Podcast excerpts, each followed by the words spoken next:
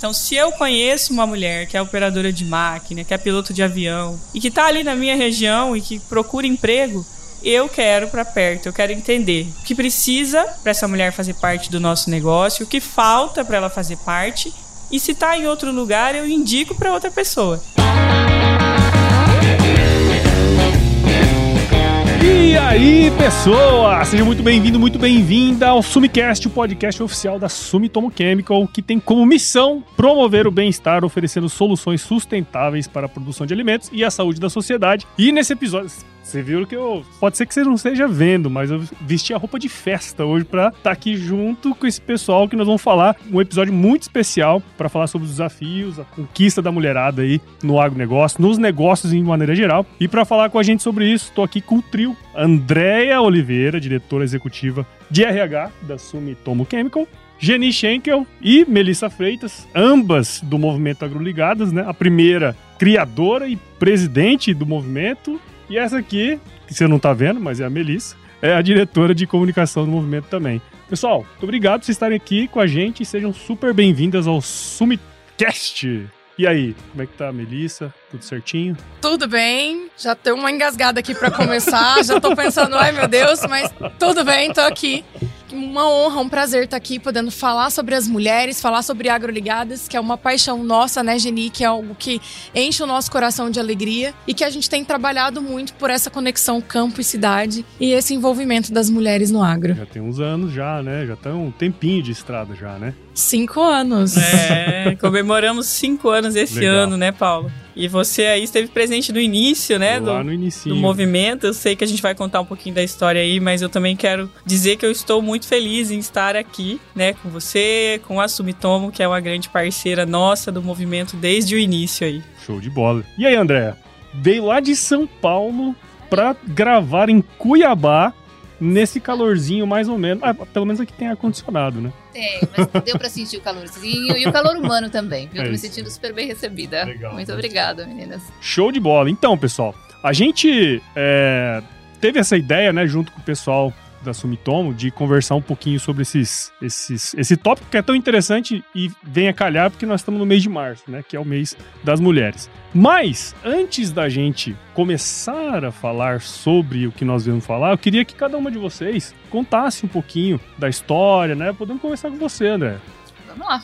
Bom, eu sou André Oliveira, tenho 52 anos de idade, sou casada, não tenho filhos, na verdade eu tenho um de quatro patas, que é o xodózinho da casa. Mas sou muito família. Eu sou tia de plantão, eu sou irmã de plantão, mesmo longe eu tô por perto. Sou psicóloga de formação, estou em RH, na área de recursos humanos. Desses meus 51, 52 anos de idade, eu tô há 30 anos, trabalho com RH em organizações. E na Sumitomo Chemical eu estou há 12 anos, faço 12 anos no próximo mês. Ah, já tem uma, um tempinho de estrada. Sim, né? exato, exato. Então tem muita coisa aí por se fazer, muita coisa bacana aí que a gente está fazendo dentro da, da organização. E para mim foi assim uma honra quando eu fui convidada, porque eu não tinha nunca trabalhado em agro. Então há 12 anos comecei a trabalhar em agro, que para mim tem uma memória afetiva enorme, porque na minha infância é, eu me lembro bem né, do meu vozinho, que quando eu tava de férias, eu pegava o embornazinho, colocava no tiracolo e ia levar é, para ele no almoço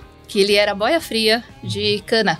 Então me lembro muito bem disso. Então realmente hoje poder contribuir com a potência que é o agro e poder estar perto das marav maravilhas do campo é fantástico. Legal. Bom demais. E agora vamos aqui para a turma do MT aqui, né? Geni, se quiser contar um pouquinho da sua história também para nós. Claro, vamos lá. Bom, eu sou Geni, produtora rural hoje é, casada com produtor rural e me intitulo já como produtora rural pelo orgulho de fazer parte do agro e por também entender aonde eu me encontrei, né, Paula? A gente estava conversando antes, é. Andréia, Melissa, e é exatamente isso. Eu acho que o, a mulher, ela quando ela se encontra, né, no seu lugar, ela se posiciona e assume o seu papel. E Agroligadas surgiu na minha vida para acho que acontecer tudo isso aí, né, para me posicionar perante ao negócio, perante a família e perante a sociedade né, que veio aí com como consequência. Então hoje eu sou, né, estou presidente do Movimento Agroligadas, sou a criadora, fundadora do movimento, fundadora junto com Melissa e mais outras mulheres, mas eu criei o movimento para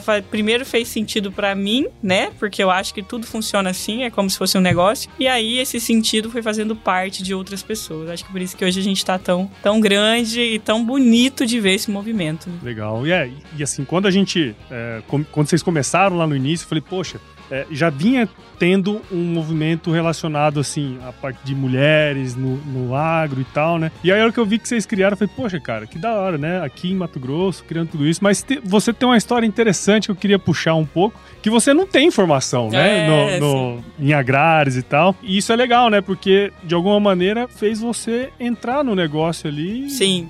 Todo mundo acha também, que né? eu sou engenheira agrônoma, né? pra começar, todo mundo acha. Eu não entendo nada. Hoje eu entendo um pouquinho, porque eu sou curiosa curiosa. E realmente a paixão faz a gente, né, gostar mais e ter curiosidade, entender e ter mais conhecimento. Então, isso que aconteceu comigo, através das agroligadas, me deu muitas possibilidades e oportunidades e até eu entendo um pouco mais das coisas do agro por conta das agroligadas. Eu sou fisioterapeuta de formação, sou formada aí já há mais de 15 anos, parei de contar com 15 anos, porque, né, enfim. É, a gente não precisa contar essas particularidades. Na verdade, eu parei de trabalhar, né, como físio. E é, é isso, a paixão, eu acho que quando a gente tá envolvida, a gente se apaixona mais. Então a físio, eu fui deixando um pouquinho de lado. É, eu falo que não porque eu queria, mas foi a oportunidade do momento ali, eu decidi acompanhar a família. O início do movimento foi muito isso, do momento que eu tava vivendo na vida. É, a gente é produtor em Campo Verde, que é o interior aqui do estado, do Mato Grosso. E aí naquela época, né, Alexandre, meu marido, assumiu a Associação dos Produtores de Algodão. E para isso ele precisaria estar mais junto aqui na capital. E aí, quando eu soube disso, eu falei: peraí, você não vai sozinho, não. Nós vamos todo mundo. Que negócio é esse? Vai ficar sozinho morando em Cuiabá Dá cinco dias da semana? E eu aqui sozinha, não, vamos junto. Aí viemos todos para Cuiabá, junto, né? Tinha aí meu menor caçulinha, tinha feito um ano recém. E nessa bronca de vir pra cá, né? Eu precisei Precisei assim, porque graças a Deus, não que eu precisei, porque graças a Deus eu tenho o privilégio de escolher se eu posso ou não trabalhar na minha profissão, porque ele tem condições de sustentar. Mas eu tenho essa inquietude da mulher dentro de mim, de querer fazer alguma coisa, de querer sempre estar em movimento, então eu decidi que eu ia trabalhar em Cuiabá.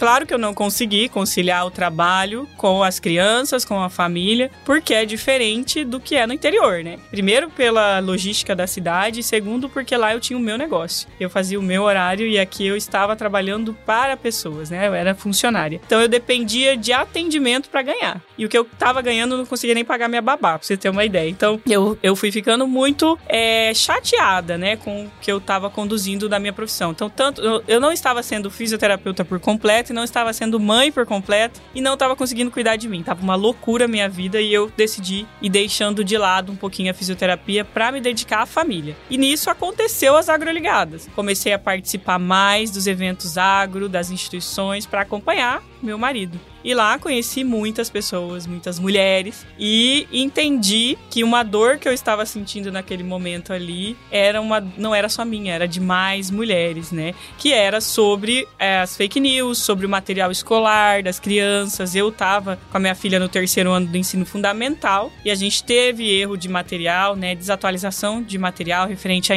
veneno no prato, veneno na cidade. E conversando com essas mulheres, eu percebi que não era só na minha casa, né? Na escola da minha filha. E esse movimento criou por isso, ele começou por isso. Por essa vontade de fazer algo, né? Relacionado ao conteúdo da escola, que estava sendo muito desatualizado para os nossos filhos filhos do agro, primeiro, né? Que eu lembro o questionamento da minha filha, mamãe, é isso aqui lá na fazenda, né? Era uma produção de laranja em São Paulo que estavam falando. E, né, não tinha nada a ver com aqui, com a produção daqui, que é, a maioria é soja, algodão, milho, mas estavam falando de produtor rural. E ela queria saber se na fazenda era assim. E ela acompanha a fazenda, tá diariamente ali com a gente. Mas é no livro, né? O professor estava ensinando ali.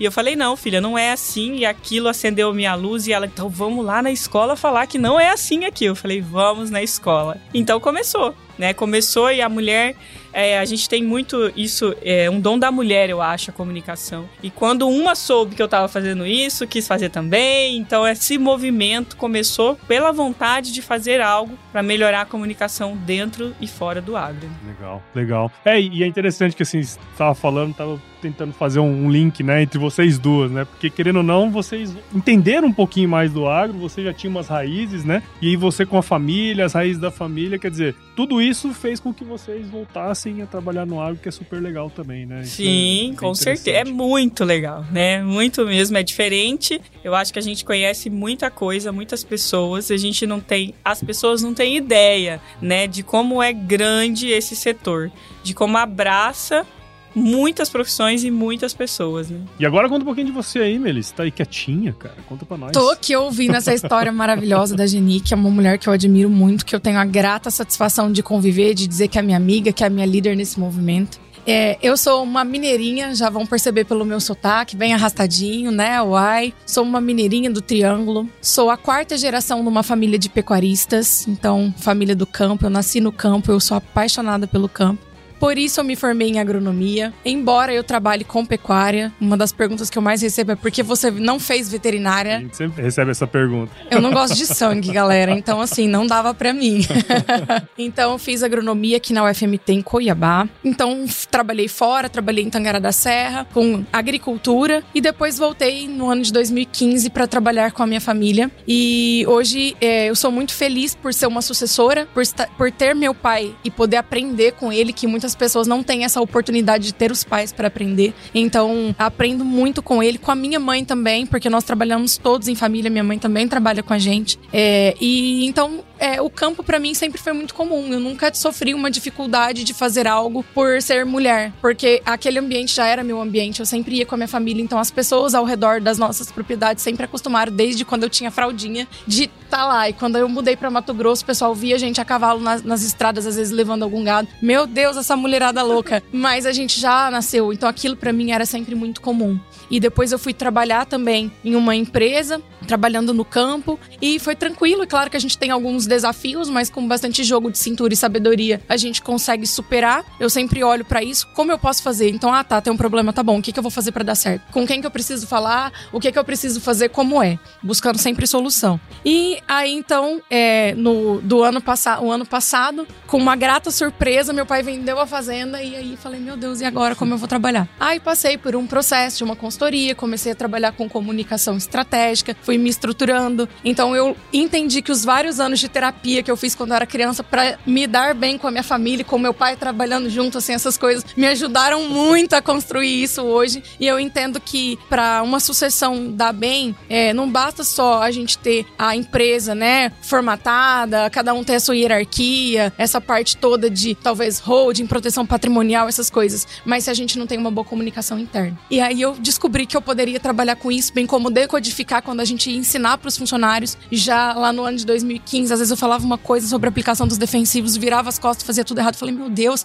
o que, que eu tô fazendo de errado que essa pessoa não entende como é que é isso? E aí foi construindo isso, criando estratégias, aprendendo. E aí eu falei, poxa, já passei tanta coisa, eu posso ensinar um pouco do, do que eu tenho feito, do que eu tenho aprendido. Comecei a trabalhar com comunicação estratégica para a sucessão e para a equipe. Tenho dado algumas mentorias. E aí agora meu pai comprou uma fazenda de novo e eu tô aqui me dividindo, meio ficando louca com a fazenda e com essas mentorias e ainda com o movimento Agroligadas, né? que eu entrei, como a Geni estava contando essa história. Fiquei sabendo que ia ter uma reunião de mulheres aqui que era agroligadas. Eu falei, ah, eu vou lá ver. Eu tô aqui em Cuiabá, eu sempre gostei de participar de workshop, de cursos, de coisas. Sempre gosto muito de aprender, tô sempre estudando. E falei, então vou lá ver o que essa mulherada tá falando, como é que vai ser esse negócio, vamos lá. E aí a gente foi, teve essa primeira reunião, depois teve mais uma, outra, e a gente começou, foi, passamos por um processo de negócios, né, de, de uma consultoria de negócios, para se tornar o que éramos. E então nos tornamos um movimento organizado, com toda uma governança. Me tornei vice-presidente da Agroligadas por cinco anos. E hoje estou como é, diretora de comunicação aí, junto com essa mulherada,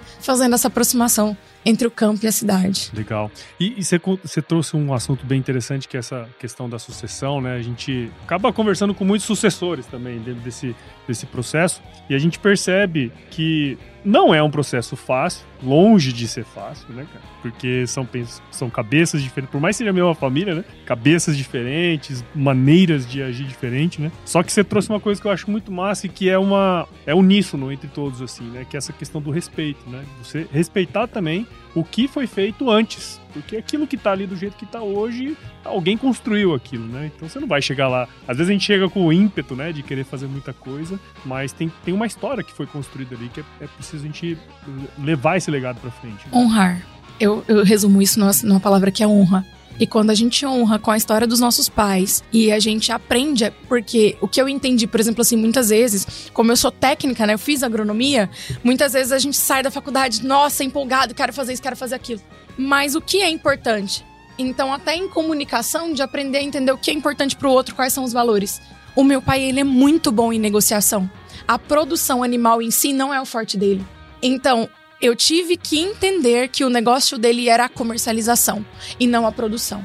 Aí eu falei: ah, então agora eu preciso mudar a minha estratégia. Eu preciso mudar algumas coisas. Ah, vamos fazer piquete na fazenda, vamos diminuir os pastos, vamos fazer isso, vamos manejar melhor o pasto, vamos manejar melhor o gado. Ok, aos poucos eu fui conseguindo ter essa abertura. Mas primeiro eu tive que entender o que era principal valor para ele. E se tá dando certo, por que, que eu vou querer trocar? Então falei, ótimo, ele é bom nisso, eu vou aprender com ele aquilo que ele tem de bom. E aí depois você vai indo aos pouquinhos construindo, e aí ele vai respeitando, vai enxergando. Então, assim, é uma construção. E se você chega impondo e não de uma. tendo uma comunicação assertiva, é, dá muito embate. E aí começa os problemas e a gente vai pra terapia. mas dá tudo certo depois. A gente vai criando estratégia, vai aprendendo vai melhorando tudo. Mas a pergunta que não quer calar, você falou que é do Triângulo Mineiro, você é de Beraba, Berlândia ou não posso falar outra? Não, de nenhum B. Eu sou da Bela Iturama. Não, viu? Foi, saiu... Ah, saiu bem. Não, saiu, saiu bem, bem, né? Não, lá não é Bela Iturama, lá é só Iturama, mas eu coloquei um B agora Bela. É, também você deve responder isso, responder isso com a Não, hoje foi a primeira vez. Eu estou inspirada. Eu nunca tinha falado Bela Iturama, mas agora é uma Bela Iturama. Ah, escapou bem, escapou bem. Escapei bem.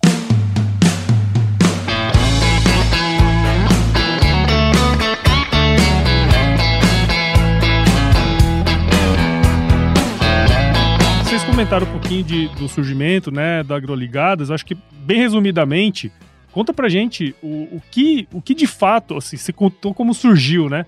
Mas qual que é de fato o objetivo do movimento? Como que ele está estruturado hoje para atingir esses objetivos aí também? Então, nosso foco principal que a gente fala que é o nosso propósito é conectar o campo e a cidade através da educação e comunicação. Então, o que a gente organizou lá no início, né, com essa diretoria que a Melissa faz parte, foi exatamente isso. O nosso propósito principal, a nossa missão, valores e o que a gente ia fazer com isso, né?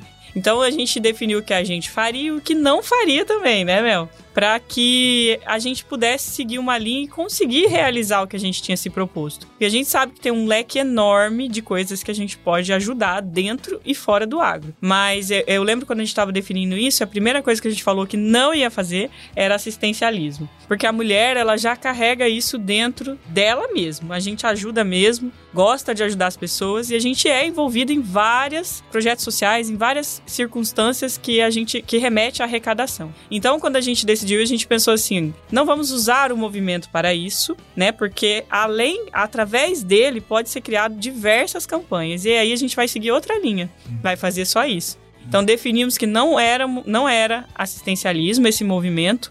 E até hoje a gente conseguiu, né? Graças a Deus, a não fazer, porque se a gente abre um pouquinho o espaço, aí escorrega para tudo. E que a gente não ia ser partidária, né? A gente participa de política, a gente quer entender sobre política, mas a gente não se mete na política partidária, seja de município, seja de estado, seja de governo. Então, esses dois pontos a gente não faz e não tem negociação. O que a gente faz? A gente faz tudo que tem a ver com educação e comunicação. Então, a gente tenta incluir o agro, o setor agro como todo, de diversas culturas, dentro da educação e comunicação. A gente vai lá na escola, bate na porta e fala: ó, oh, somos agroligadas. E o que, que quer dizer isso? Estamos aqui para oferecer para vocês, profissionais do agro, que ne não necessariamente somos nós, né? Pode ser engenheiro agrônoma, como a Mel falou, mas pode ser eu também, como fisioterapeuta, que faz a ponte à pessoa. Então a gente entra e fala: a gente quer estar tá aí junto no seu calendário, né, de comemoração das datas que existe no livro escolar. Dia da água, dia do meio ambiente, tudo que tem relação com o agro, a gente propõe para eles, para a escola, para estar tá lá participando. E aí, depende muito das mulheres que estão envolvidas para indicar qual vai ser a dinâmica. Então pode ser palestra, pode ser uma dinâmica de jogo, e isso acontece muito. Foi criado vários jogos, foi criado quebra-cabeça, é, jogos interativos ali. Elas criam projetos assim, né, Paula? A gente dá oportunidade e de repente aparece um milhão de projetos. Então a gente entra na escola e a gente também leva a escola para nossa para o nosso dia de trabalho, né, para o campo. Então a gente abre a porta da fazenda, a gente vai lá na indústria, tanto do algodão, quanto da soja, quanto do milho, e a gente vem descobrindo isso cada vez mais, porque cada vez que entra outra mulher que tem ligação com outro setor, a gente amplia mais ainda os nossos horizontes e o nosso conhecimento.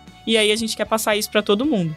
Então, tudo que tem a ver com educação e tudo quanto é projeto que, projeto que chega pra gente, que a gente olha e fala assim: ah, isso aqui não tem a ver. Mas aí tem uma pessoa, né, sempre iluminada perto da gente que fala assim: não, peraí, tem sim. A gente pode colocar o agro dentro de tal lugar, encaixar aqui em tal lugar. Então vem funcionando muito bem assim. E muitas pessoas perguntam, às vezes acabam confundindo o que a gente faz, né? Porque existe aí um ponto muito forte também da mulher, né? Que a gente acaba capacitando, ensinando, dando conhecimento para essa mulher, mas ainda é indiretamente. A gente não faz isso, a gente não promove isso e não era essa a intenção no início.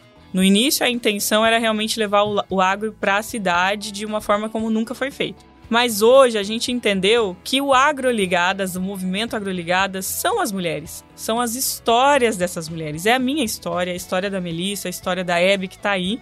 E que começou lá, né, descobrindo a essência, da, da sua essência do agro. E é isso que brilha os nossos olhos, deixa o coração quentinho e faz a gente sorrir e falar do agro com muito amor. Então a gente entende que hoje a gente precisa olhar para essa mulher de uma forma diferente, né? Isso é até o, o convite para estar tá aqui no, no Sumicast foi muito legal porque está casando com o momento que a gente está vivendo no movimento de aniversário de cinco anos, de promoção dessa mulher, de fazer a, a mulher entender o que é realmente ser uma agroligada, né? Porque a gente tem muitas mulheres, Paulo. Hoje o movimento está muito grande e muitas mulheres querem só vestir a camisa, querem só estar tá lá no evento, querem só participar de repente da Instagram, né, e tal, grupo de WhatsApp. Mas a gente queria muito fazer com que essas mulheres entendessem qual é o real propósito, o real motivo da gente ter começado esse movimento e a gente entendeu que a pegada é essa, entendeu? De você entender a sua história. Depois que você entender a sua história, onde você tá e você vai entender o que é ser agroligadas. E é legal você falar isso, porque assim,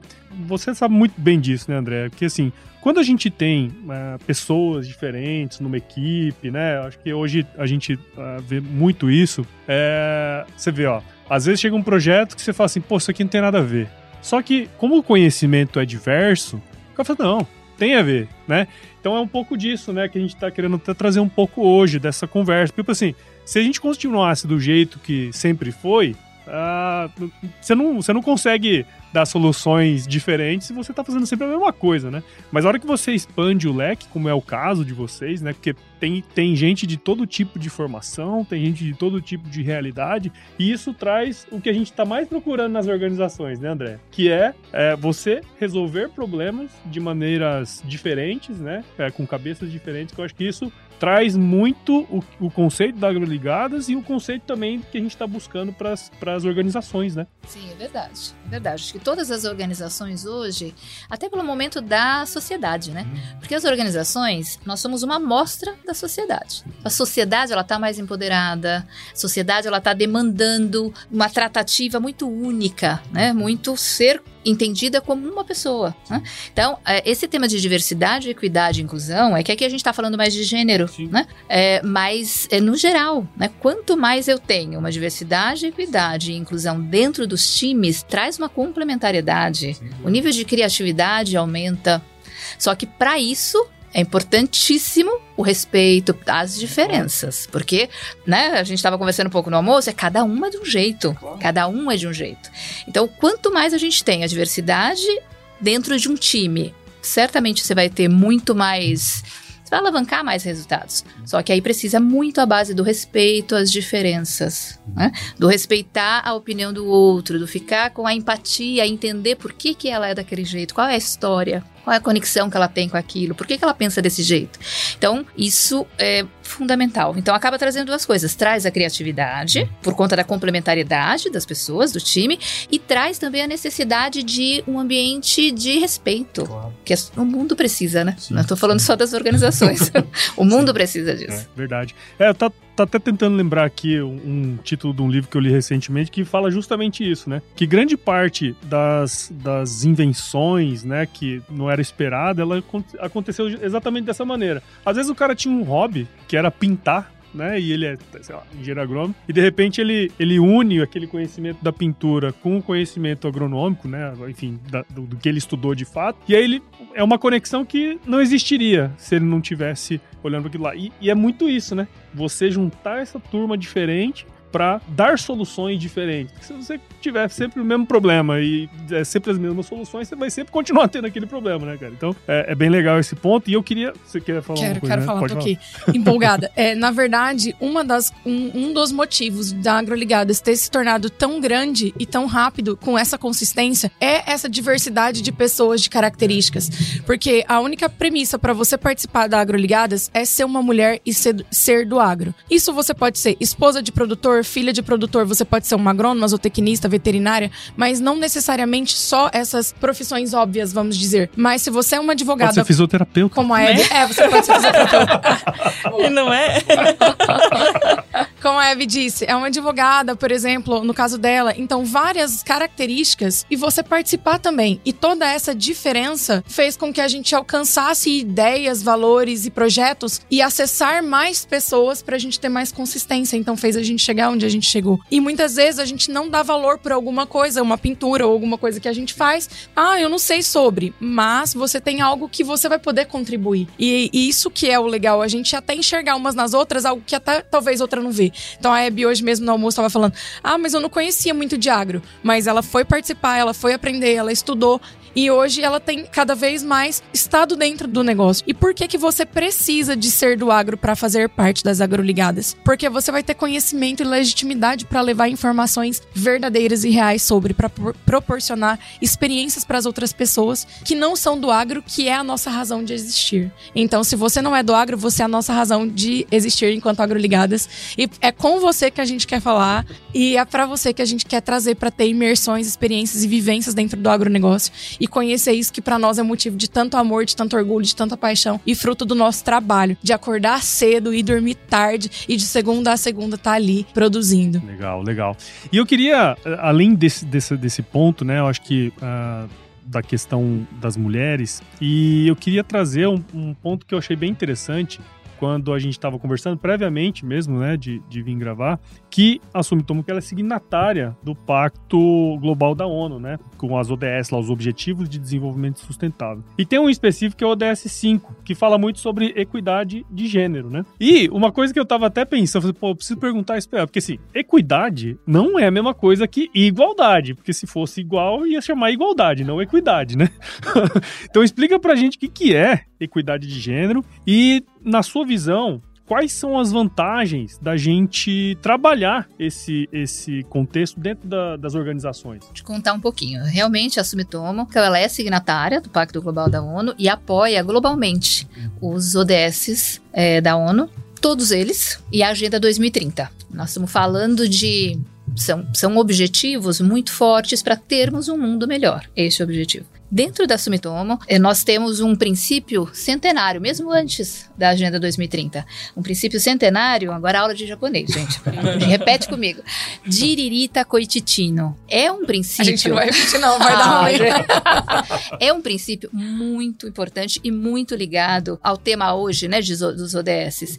O Jiri significa algo como cuidar dos negócios Rita significa algo como cuidar da sociedade. E o Constantino é fazer tudo isso ao mesmo tempo. Então, um princípio centenário, desde quando nasceu ali Sumitomo, de que nós vamos cuidar dos negócios, dos nossos próprios interesses, mas também vamos cuidar da sociedade ao mesmo tempo. Então, isso é muito forte na Sumitomo Chemical. Então, por isso que quando surgiu o movimento do Pacto Global, nós levantamos a mão e somos é, bastante ativos nisso. E aí, falando dos ODS em geral, e falando do ODS 5, né? Porque equidade de gênero tem tudo a ver com o tema de endereçar temas fundamentais para a sociedade. Porque eu tô falando de uma sociedade mais justa. Eu tô falando de direitos humanos, tô falando de respeitar essas diferenças, mas também estou falando de negócios porque tem números e números, pesquisas e pesquisas que mostram que conforme aumenta a representatividade feminina no negócio, aumenta a lucratividade. Né? Então, esse é o ODS 5, o trabalhar com equidade, é cuidar do negócio e é cuidar da sociedade ao mesmo tempo. Então é um exemplo prático aí. Tá em linha com a, a história toda. Exato, né? exato. Aí vamos falar da palavrinha, né? Igualdade, ele é um princípio de, da universalidade. Todo mundo tem que ter os mesmos direitos e os mesmos deveres. A equidade é você considerar que somos diferentes, que existem diferenças e que, portanto, precisa se balancear esse desequilíbrio. Então são duas coisas, né, que se complementam. Então é importante sim os direitos e os deveres sim, mas é importante considerar que há uma diferença. Há um fato histórico falamos de espaços diferentes ainda. Então, ao trabalhar o tema de equidade, você está considerando isso, essa diferença. E aí, nós, dentro da Sumitomo, está bastante atento a isso. Né? A sociedade está demandando, e aí combina com a nossa história de mais de 100 anos. Então, nós estamos muito atentos. Nós lançamos o nosso primeiro grupo de afinidade por elas, para poder sempre ter o tema na pauta. Então são, são equipes, são colaboradores é, voluntários, né? Então eles levantaram a mão e falaram, eu quero. E tem tanto homem quanto mulher, é por elas, né? Então tem tanto homem quanto mulher, com o objetivo de realmente estar sempre colocando na pauta. Então eles, nós sugerimos, né, com esse grupo por elas, foi quando nós lançamos na nossa universidade corporativa o treinamento de vieses inconsciente. Então vamos falar, porque existe, né? Existe, existe preconceito, existe esse viés inconscientes. E aí esse grupo falou, vamos colocar na universidade corporativa? Vamos colocar. Então tá sempre colocando em pauta, sempre colocando na pauta. É, a importância mostra muito a intencionalidade da organização. E as organizações têm papel fundamental para colocar o tema na mesa. Papel fundamental. Como eu falei, nós somos uma amostra da sociedade. Quando a, as organizações levantam a mão e levantam uma bandeira dessa, mostra a importância e a intenção realmente de fazer diferente, de fazer coisa diferente. E aí eu tava fazendo um, um, um link aqui, né, com tudo que você estava falando, nesse sentido, porque assim, ó, se você aumenta a representatividade, né, feminina, enfim, ó, a diversidade como um todo, e isso mostra para nós que existe não só a, a questão do bem-estar social, mas traz lucratividade para o negócio, isso aí é aplicável também pro agronegócio? Tipo assim, se eu trouxer mais pessoas diferentes para estar tá junto com a gente ali, sei lá, na fazenda, em qualquer lugar, pô, parece que é um caminho, né? Não sei se vocês têm essa mesma visão, vocês duas tudo que você traz um, uma visão diferente vai poder agregar para o negócio. Então, por exemplo, numa fazenda, você vai precisar do engenheiro ambiental, você vai precisar do engenheiro agrônomo, você vai precisar de um veterinário, se é uma fazenda que é de pecuário, que tem integração lavoura-floresta, você vai precisar da competência do engenheiro florestal. Então, se você vai, vai construir um armazém, você vai ter que contratar uma equipe especializada para aquilo. Então, tudo que, quanto é, mais você vai investindo e buscando é, o uso de tecnologia para melhorar a produtividade, para cuidar do ambiente, para todas as áreas, você vai demandar expertise diferente, você vai demandar pessoas diferentes. Então, quanto mais, é, mais pessoas, hum, é, mais vai agregar com visões, com ideias e com coisas que vai trazer uma melhora para o ambiente, para a sociedade, é, para a parte econômica também, que é esse tripé da sustentabilidade. Então, sempre tem a agregar. É, sem dúvida, né, cara? Eu, eu fico pensando assim, porque assim, a gente tava conversando antes, assim, pô, a primeira vez que eu vi uma estagiária chegando lá na fazenda, eu falei, poxa, que coisa, né? Eu sabia que você ia notar isso. eu tava só de ouvidos em pé ali. Mas você vê como que é interessante, né? Depois que você se intera do negócio, você começa a perceber que aquilo ali também é uma, é uma, uma coisa importante pro crescimento do próprio negócio ali, né? Exatamente, é. é vamos, vamos explicar isso direito, né? Porque depois vão falar que eu tô falando mal das meninas. Não é, não é bem assim, Paulo. É, é, é, esse negócio é, é forte, mas é real, né? Eu acho que a gente não fala sobre isso e a gente precisa falar, né? Eu acho que ainda existe, óbvio, porque toda mulher tem um momento de se encontrar né? E às vezes demora, às vezes não. E antes eu tava contando essa historinha para vocês, porque antes do surgimento das agroligadas, eu realmente ia passeio pra fazenda, né? Ia almoçar, ia. É, muito contrariada, aliás. Porque não gostava, né? Não entendia, não gostava e não queria. Não era uma coisa que eu queria para mim. Então, eu ficava atenta ali às coisas que faziam sentido para mim. E eu contei essa história para vocês porque naquele momento eu não fazia sentido nenhum naquele lugar, mas quando eu vi uma estagiária, né, mulher, na fazenda lá, é, eu estava sentada na, na caminhonete junto com meu marido e quando eu escutei, o meu radar ligou, né, e a estagiária está chegando, eu, opa, estagiária? Como assim estagiária, né? E aí já veio um milhão de coisas na minha cabeça, é, coisas do tipo que mulher, esposa pensa, né? Como assim, uma mulher dentro aqui da fazenda, a única mulher, de repente vai estar sentada aqui andando no carro da minha família, do lado do meu marido, enfim. Várias, uma série de coisas veio na minha cabeça e eu, peraí, que negócio é esse? Não vai contratar estagiário, não. Vamos contratar um estagiário. Fazenda tem que ter homem, não tem que ter mulher, não sei o que, né? Não, não, não. Enfim, estava num momento que não me entendia naquele lugar. Não sabia a importância do meu papel naquele lugar como mulher, como esposa, como produtora rural. E não fazia sentido nenhum para mim. Tava tendo uma percepção ali de como mulher mesmo. É, e eu acho que isso não só dentro da produção rural, mas isso acontece em toda a profissão né? De repente lá no seu trabalho a sua esposa não faz parte, mas se ela descobrir algo, né, semelhante a isso, também não vai fazer sentido para ela, porque ela não faz parte daquilo ali. E depois que surgiu o movimento Agroligadas, que eu entendi realmente é o meu lugar, me coloquei, né? Me posicionei dentro do, do negócio, da minha casa, né? Eu comecei a conversar com meu marido de igual para igual, não, claro, não sou técnica, não vou conversar com ele sobre produto defensivo, enfim. Mas conheci Melissa, que era pecuarista, conheci outra pessoa que. outra mulher que era produtora rural lá, não sei da onde. Conseguia conversar da loninha do algodão com uma, né, com uma mulher. Enfim, conseguia dar uma, uma sustentabilidade ali pro assunto. Entendi a importância de se ter a mulher presente ali, tanto no escritório como no campo. E hoje em dia, eu contei essa historinha lá para vocês porque hoje em dia eu levo a mulher para dentro do campo, do escritório e do campo. Então, se eu conheço uma mulher que é operadora de máquina, que é piloto de avião e que tá ali na minha região e que procura emprego, eu quero para perto, eu quero entender o que precisa para essa mulher fazer parte do nosso negócio, o que falta para ela fazer parte e se tá em outro lugar, eu indico para outra pessoa.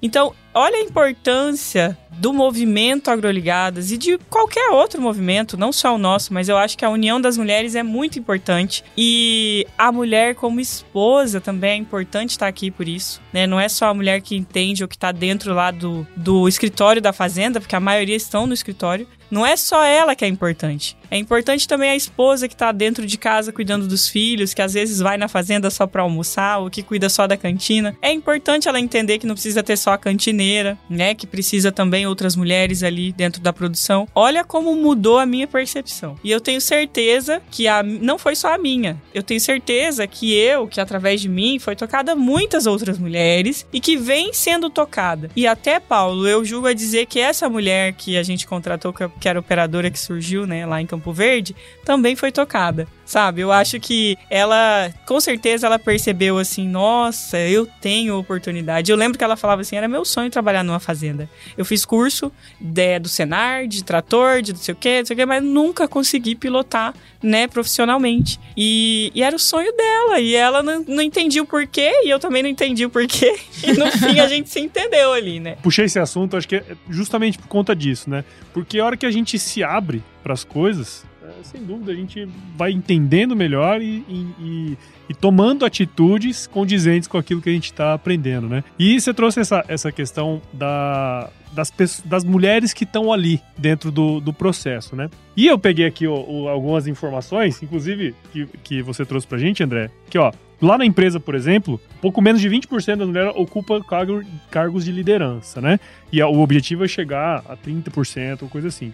E eu peguei os dados do IBGE. Os dados do IBGE falam que quase metade da população que vive no campo, ela é composta por mulheres. Da população, né? E 19% das propriedades só são dirigidas por mulheres. Quer dizer, as mulheres estão à frente da propriedade. Quando a gente olha, fala, pô, mas é uma proporção pequena. Mas quando a gente olha lá no censo de 2006, era 12%. Então teve uma, um aumento bem substancial, se a gente for olhar o número, né, a quantidade mesmo é bastante gente, né? E aí sempre tem essa discussão, você fala assim, pô, a gente quer cada vez mais que as mulheres ocupem cargos de liderança, de alta liderança, né? Só que tem uma questão. A gente sabe que o espaço para todo mundo, né, aumentou muitas oportunidades. Mas se eu quiser assumir um cargo de liderança, homem, mulher, enfim, qualquer coisa, o que de característica essas pessoas precisam desenvolver ou que vocês enxergam também, né, que sejam boas características de liderança, seja para comandar uma fazenda, seja para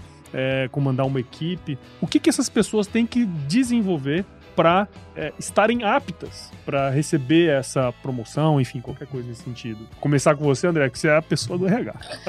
Não, vamos lá. É, bom, a Sumitomo Chemical, nós estamos sempre monitorando esses dados, estamos sempre olhando, porque como eu falei antes, é a complementariedade do time, né? Você ter essa diferença dentro da organização faz com que as coisas fluam melhor, tragam mais lucratividade, inclusive. Então a gente está sempre buscando isso. A gente tem hoje dentro da organização 30% no geral é mulher. Uhum. Né? Então já não é um número, né? Quando a gente olha lá para a sociedade, para né? meio a meio, nossa, 30%. Da liderança é mais ou menos 30%, da alta liderança está menos de 20%. Menos de 20%. É que é como se fosse os mesmos 20% das pessoas que são CEOs das fazendas. É, né? exato. E nós assumimos um compromisso com a ONU de termos 30% de mulheres até 2025. Tá aí, né? Piscou o olho, já chegou. Depois de já, pois é.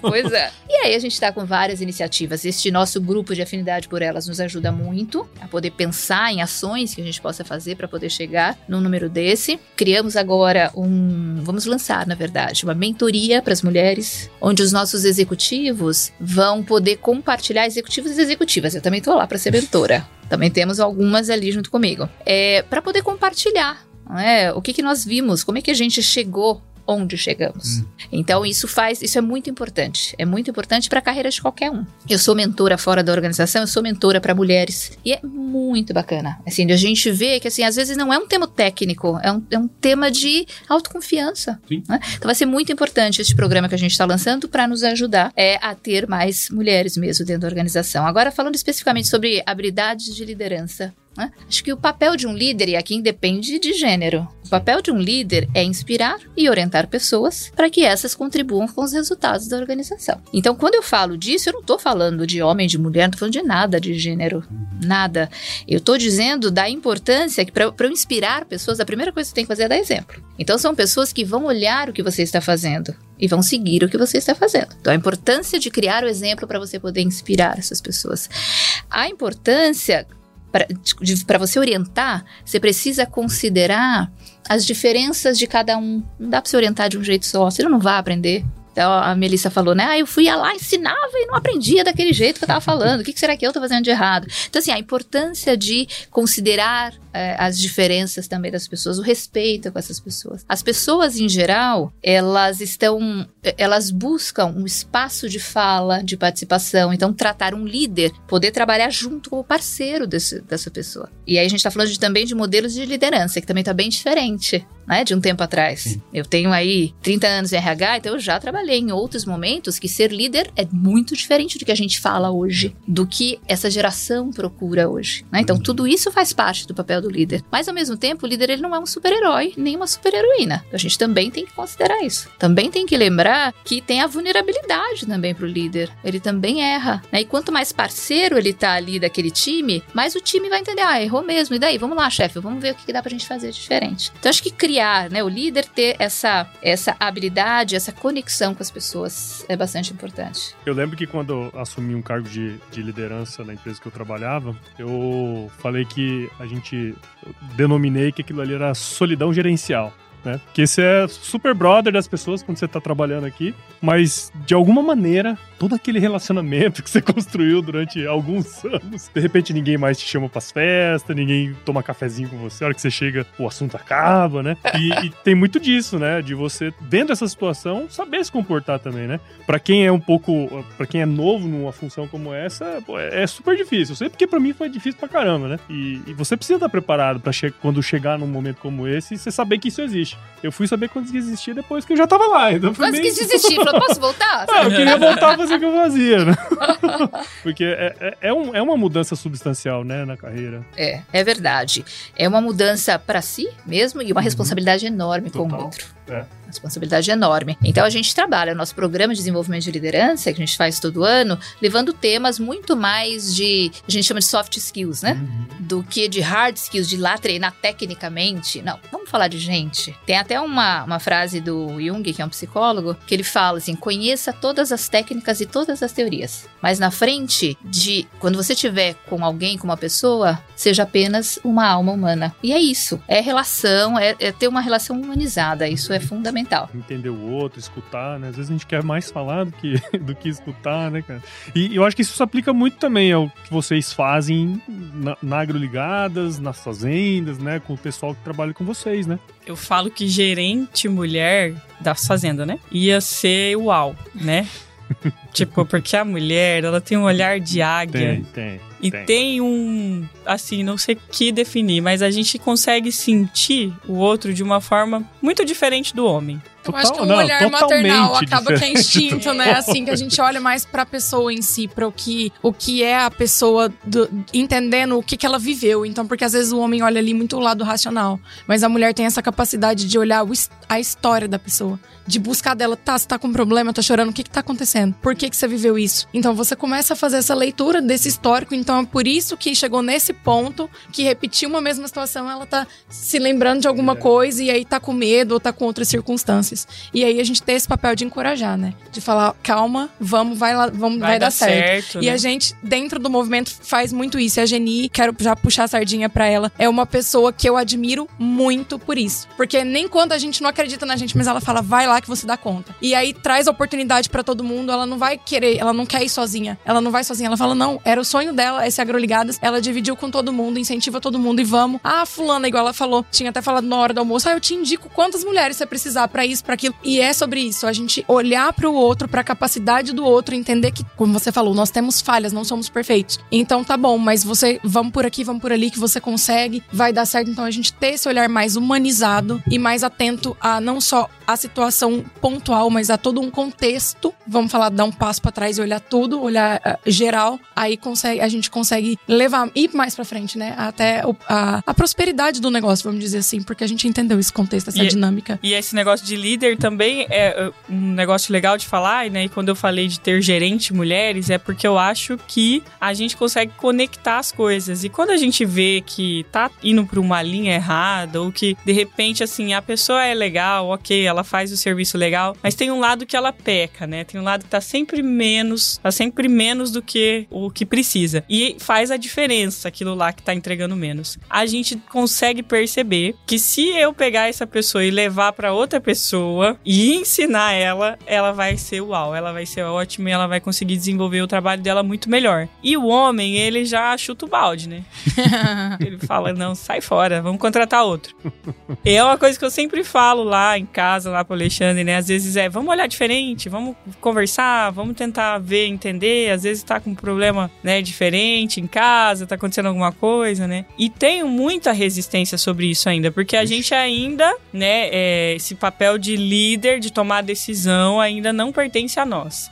Né, olhando para esse lado aqui da gestão das fazendas, né? A gente também estava conversando isso antes. É, a mulher às vezes ela tá ali cuidando do dinheiro, né? Ela é o financeiro, mas ela precisa ligar e falar, ok, posso comprar? Posso fazer isso? Posso fazer aquilo? Porque eu não sei ainda dizer se isso é muito sobre a gente, se a gente ainda não consegue ter é, esse valor necessário para a gente concretizar os nossos papéis, ou se, se é pelo outro lado, né? Pelo outro lado que tá ali como dono do negócio ainda, né? Que vem isso muito forte. E olha só que interessante, né, André? Você falou algumas características, algumas habilidades, e a Melissa falou assim: não, ela o exemplo, né?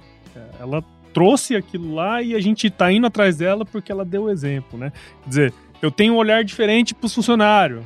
É, quer dizer, é você se colocar no lugar da pessoa. Tudo, tudo, todas as habilidades que você comentou e que, que encaixam em tudo que a gente está falando, né? Sim, é verdade. Eu acho que a gente, dentro da organização, nós estamos sempre trabalhando no nosso programa de desenvolvimento da liderança, primeiro um pouco de vieses inconscientes, porque a gente tem muito isso, de que assim, a mulher é isso, o homem é aquilo. Uhum. Né? Mas a gente pode ser o que quiser ser aqui, a gente também pode ser o que quiser ser. Então a gente está sempre partindo do princípio assim, ah, então é, líder líder humanizados, seja homem ou seja mulher, líder humanizados. Porque quanto mais mostrar o porquê disso, né? O quanto mais eu me conecto ao outro, quanto mais eu dou valor para ele, eu dou importância para ele, mais ele vai estar tá conectado e mais ele vai fluir, vai estar tá no seu maior potencial. Dependente de homem, líder homem ou líder mulher, liderança humanizada. Então isso a gente tem falado bastante, né? Pra, até para a gente poder trabalhar esse aspecto que é, já era importante, mas depois da pandemia ficou super importante. Tá muito mais forte, ficou muito evidente o quanto corre sangue nas veias, é. o quanto todos estão vulneráveis, podem perder é. a vida. Então, assim, as pessoas estão demandando mais mesmo esse olhar para si próprio, né? E esperando do outro. É, verdade. E pra gente ir pros sinarmentes aqui, é, tem uma coisa bem legal que a gente vive no agro, né? Que vocês provavelmente viveram isso lá na fazenda e você eu sei que viveu porque você comentou no almoço. As coisas mudaram pra caramba em 10 anos, velho. O que era 10 anos atrás, hoje já é uma coisa muito diferente. E se a gente olhar em perspectiva para 10, 20 anos para frente, pode ser que alguém fale lá para trás, oh, ah, os caras que vivia no tempo das cavernas, 20 anos atrás, né? Pode acontecer esse tipo de coisa por tudo que a gente tem visto aí, né? O que que você, qual que é a visão de futuro de vocês para a gente fazer um fechamento, pensando que é, o setor é um setor muito dinâmico, né? E tem tudo para avançar cada vez mais. Como se comportar nesse, nesse mundo VUCA, né? Vocês sabem muito bem o que é um VUCA. como, como, se comportar? O, o que, que vocês estão vendo no futuro? O que, que a gente precisa, é, é, como pessoa, para enfrentar esses desafios que vão vir pela frente? É uma resposta de um milhão de dólares. Porra, achei que eu ia conseguir sair daqui Ele tava quietinho na hora do almoço, era por isso, né? Olha. É, eu acho assim, a gente tá, tá observando mesmo, né? As mudanças constantes. Né, no comportamento, no empoderamento da sociedade, as pessoas estão se demandando, que bom, estão demandando coisas bastante importantes. Mas eu sempre vejo assim que para chegarmos lá, para a gente poder contribuir com tudo isso, eu vejo três fatores. Primeiro, a própria pessoa. Acho que é super importante isso que a gente vê aqui, ó essas duas aqui, ó. Esse brilho nos olhos, essa paixão. Quando começa a falar então sobre o tema, você vê, né? Esse brilho nos olhos, essa paixão. Eu tenho duas também que estão ali, ó. Que tá do lado de lá. Então, esse mesmo brilho nos olhos, essa mesma paixão, essa curiosidade. Não entendia nada de agro, agora tá lá falando de algodão, gente. Né? Então. Às vezes eu acho você... que eu nem entendo também, mas tô lá. É autoconfiança. É, essa, essa é muito importante a gente acreditar na gente. É. Cada um dos profissionais, e aí também tô, tá independente de gênero. Claro. Você vai ser o melhor profissional se você tiver essa autoconfiança. E se você, obviamente, estiver preparado para quando surgir oportunidade. Também não adianta assim, eu sou super autoconfiante, manda vir que. Não, tem que se preparar tecnicamente mesmo para isso. Então, eu acho que esse é um ponto fundamental. Um outro segundo ponto é assim, a sociedade, ela, ela está demandando esses temas certo? Mas não é todo mundo. Então a gente tem que estar preparado para dois passos para frente e um passo para trás. Isso sempre acontece. Então a resiliência também é muito importante. Uhum. Então isso de imaginar que vai ser todo mundo que vai abrir as portas, claro, mulher e homem juntos, aí vai dar mais criatividade. Eu quero mais lucratividade, então eu vou abrir a porta. Não é todo mundo que vai ter esse raciocínio. Por mais que você leve dados, vai ter gente que vai estar lá não vai querer enxergar aquilo, né? Então também está preparado para isso. Então acho que isso é, é bastante importante. E lembrar que é um terceiro ponto que é uma jornada. Não é de hoje para amanhã. Tá muito melhor do que era, mas é uma jornada. Então, atividades como essa daqui, a gente poder falar sobre isso aqui, eu tenho certeza que vai vai inspirar outras pessoas, aquelas que já estão ligadas a esse tema. Agroligadas. Agroligadas nesse tema. E até aqueles que não estão sensíveis ao tema. Vai ter uma sementinha lá plantada. Então, eu acho que é, é importante esse tipo de, de ação também. Show de bola. E vocês, cara, lá, resiliência é uma coisa que vocês sabem muito bem, né? Como enfrentar no dia a dia numa, numa propriedade rural, né? Mas é, pensando assim no futuro, toda essa mudança que tá rolando, o que, que vocês estão vendo aí pro, pro futuro? Na verdade, a gente tem que buscar essas características que a Andrea falou, é, buscar se melhorar, ter essa resiliência que sim, nós vamos errar, mas nós vamos, não desistiremos, continuaremos. É, entender que, que sim, vão ter muitas mudanças, mas a gente tem que cada vez mais buscar por conhecimento, é, buscar por pelo conhecimento técnico, mas, mas pelo autoconhecimento, pelo desenvolvimento com as pessoas também, por essas conexões, porque sozinhos nós vamos parar, mas juntos nós vamos longe também buscar assim essa participação, se interar, ser proativo com as coisas, é, entender que nós vamos tropeçar muitas vezes, mas que tendo alegria e tendo pessoas do lado que vão nos incentivar, a gente consegue. E eu acho que a, a, mulher tem cada vez mais tido esse despertar. E eu acredito que cada vez mais vai continuar nessa crescente. E a gente entendendo que também tem horas que a gente vai conseguir e tem horas que não. Tem hora que tem, às vezes, acontecendo alguns problemas em casa que a gente vai ter que é, dar atenção, sei lá, eu não tenho filhos ainda, mas dar atenção para os filhos, dar atenção para algo que está acontecendo dentro de casa e entender que a gente não consegue fazer tudo, mas que a gente é, está disposto a ter excelência excelência naquilo que a gente se dispor a fazer. Que dizer eu não consigo muitas vezes, ou eu, agora nesse momento não dá, não é fraqueza, mas é você respeitar o seu tempo, o seu momento, aquilo que você está vivendo, mas que não desistir, né? Continuar e se aperfeiçoando e crescendo, e é uma construção. Como diria Márcio Sérgio Cotella, né? Você vai fazer o melhor que você puder dentro das condições que você tem hoje, né? Acho que é um pouco muito disso. Exatamente. É, eu já não. Eu fico meio ansiosa de pensar nisso, porque eu acho que não tá tão distante, sabe? Ao mesmo tempo que eu acho que tá distante, eu penso que não, que não tá distante, porque eu tenho em casa já adolescentes e eu vejo quão rápido é as coisas acontecerem. E eu percebo assim que eles têm muito mais é, autoconhecimento que a gente tem, né? Que a gente adquiriu mais cedo. Porque a gente também vem construindo isso com eles, né? Eu quero formar filhos muito melhores que eu fui, que eu sou, que eu estou. Então, eu acho que a gente ensina muito mais cedo sobre isso, sobre é, como ser uma ótima pessoa, como ser um ótimo líder, como ser um ótimo profissional. Isso a gente é uma conversa constante em casa. Então, eu acho que não está tão distante. Eu acho que a gente tem que preparar cada vez mais as pessoas, sim, conversar mais sobre isso. Eu vejo que tem pais muito distantes também dos filhos, e isso é um problema que a gente pode ver lá na frente. De repente, pensar mais em coisas e não em pessoas. É, eu acho que a gente vai passar por um período que a gente passou por isso, né, há um tempinho atrás, mas eu acho que ainda vai acontecer alguma coisa para aproximar mais ainda as pessoas. E vai ser necessário para acontecer isso, para que a gente entenda que é junto que a gente vai construir algo muito melhor. Legal. Pô, já poderíamos ficar aqui por horas, né? Inclusive, conversando sobre esse tema que é super legal. E o que eu gostei muito foi que assim, a gente trouxe muitos elementos, né? Para quem estiver ouvindo ou para quem estiver vendo a gente aqui, para uh, pensando em tudo isso que a gente comentou, né, André? De uh, o que, que nós precisamos desenvolver justamente para crescer, não só pessoalmente, como profissionalmente também. E de que maneira que isso, de certa maneira, vai melhorar os resultados das organizações e das fazendas, que, por consequência, vão aumentar os resultados do agronegócio como um todo, né, cara? Então, super legal, adorei conversar com vocês.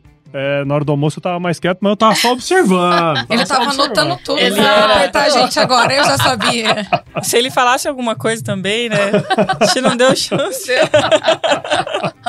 mas muito obrigado por vocês terem participado com a gente aqui no, no Sumicast. Tenho certeza que quem ouviu até agora, viu valor em tudo que a gente conversou aqui. Então, eu queria agradecer e parabenizar vocês pelo trabalho de vocês, por tudo que vocês têm feito aí nos últimos anos. Se vocês quiserem finalizar aí. Imagina, eu fico muito feliz, né? Como eu disse no começo. É realmente, André, é um brilho nos olhos porque vem do coração, né? Isso foi mesmo uma paixão construída aos pouquinhos. E eu acho que é isso. A gente precisa ensinar as mulheres e as pessoas a ter essa paixão, né? Então vem descobrir com a gente aí, Mulher do Agro, vem se tornar tornar um agroligada, se você ainda não é, que a gente continue essa caminhada juntos aí. Fica esse convite para as mulheres participarem, as mulheres que são do agro estarem com as agroligadas. Para quem não é do agro, venham conhecer, venham se apaixonar e se encantar, vivenciar esse amor conosco. Assim vocês vão poder experimentar um pouquinho daquilo que a gente vive todo dia na prática, na realidade, no sol quente de Cuiabá. também estão convidados. André aprendeu hoje. Ah, né? aprendeu. É. Não é só música, gente, é realmente. Mas é um, um calor maravilhoso, porque o calor humano que tem no campo também é muito aconchegante. Então foi uma honra estar aqui com vocês, falar desse assunto que a gente ama tanto, que é agro, que é campo, que é cidade, que é agroligadas, que é agronegócio. Então, muito obrigada pela oportunidade. Eu também, também só tenho a agradecer. Eu contei lá no comecinho, né, da minha memória afetiva com meu avô, lá no, Boia Fria do, da cana, é, e poder estar tá, tá tendo essa discussão, ter essa discussão aqui sobre agro, poder contribuir com isso, poder imaginar que a gente vai estar tá cada vez mais potente, já é uma baita de uma potência, é um tema fantástico, assim, para a economia de, de um país, para a relação com as pessoas. Então eu só tenho a agradecer, agradecer mesmo a esse contato com essas poderosas e agradecer a você, Paulo, por possibilitar aqui essa conversa. Assumitomo, sempre honrada em fazer parte desse tipo de discussão, porque é só assim que a gente gera consciência que a gente gera melhoria. E conta pra gente aí como é que a gente é, acompanha o trabalho de vocês, deixa aí os, os arroba, os trem, tudo pra ah, gente. nós temos site, tudo que você quiser a gente tem. Pode ter um site, né, agroligadas.com.br, lá você se conecta, se torna membro Agroligadas e já entra num grupo de WhatsApp, né, que tem mulheres de todo o Brasil, e lá você se conecta mais ainda. Se você fizer parte de um núcleo, né, que a gente chama de núcleo porque são comunidades agroligadas espalhadas aí pelo Brasil, você consegue ajudar ativamente essas mulheres a conectar o campo e a cidade. Então lá no nosso site tem todas as informações, aonde tem os núcleos, os contatos das coordenadoras. Então acessa lá que você vai ter todas as informações. Tem também as redes, que é agroligadas, Facebook, Instagram, é, Twitter, a gente tem também, enfim, a gente tem todas as redes, é só colocar agroligadas lá que você acha, gente. tem mais de mil mulheres, né, nesses núcleos. São 13 núcleos nós temos hoje. 15 então, núcleos. Pô, todos atualizados, gente, olha só. Tem mais dois novos recentes aí, eu não tava sabendo se já podia falar ou não, mas nossa presidente já deu ok aqui. São 15 núcleos, então, é, alguns em Mato Grosso e alguns fora. Venham conhecer as nossas coordenadoras, que são também mulheres apaixonadas pelo campo e maravilhosas, que vocês serão muito bem recebidos e vão conhecer mais sobre o campo. Show de bola. E você, André, tem alguma rede social, alguma coisa nesse sentido? Eu vou falar da Sumitomo Chemical, é, então. Falar, As meninas falar, viram aqui, estavam todos vocês fazendo filminho, daqui a pouco vai ter um Stories. TikTok e eu nada, só assistindo tudo isso. Tirei uma fotinho. Ah, tá bom. E vou repostar, vou repostar. Muito bem, obrigada. Muito bem, muito bem. É assim que começa, você foi picada. É isso aí. Muito bem, e pra você que ouviu, ouviu esse episódio até agora, tenho certeza certeza que você viu valor em tudo isso aqui. Então considere compartilhar esse episódio com alguém que vai gostar de escutar essa conversa que a gente teve aqui agora podcast ele cresce na medida em que você participa junto com a gente dentro desse processo. Então, siga o Sumicast em seu agregador de podcast favorito e acompanhe também os episódios no Agro Resenha Podcast. Siga a Sumitomo Chemical nas redes sociais, basta você procurar lá por arroba Sumitomo Chemical Brasil no Instagram, Facebook, LinkedIn, YouTube e visite o site da Sumitomo Chemical também, o www.sumitomochemical.com. Beleza, gente? Obrigado. Eu sei que você tem hora, né? Daqui a pouco você tem que buscar os meninos na escola. É. Eu sempre me despeço dos meus convidados falando uma frase de muita sabedoria. Isso tem, tem a ver com água, tá? Se chover, não precisa molhar a horta, não. Obrigada. Valeu.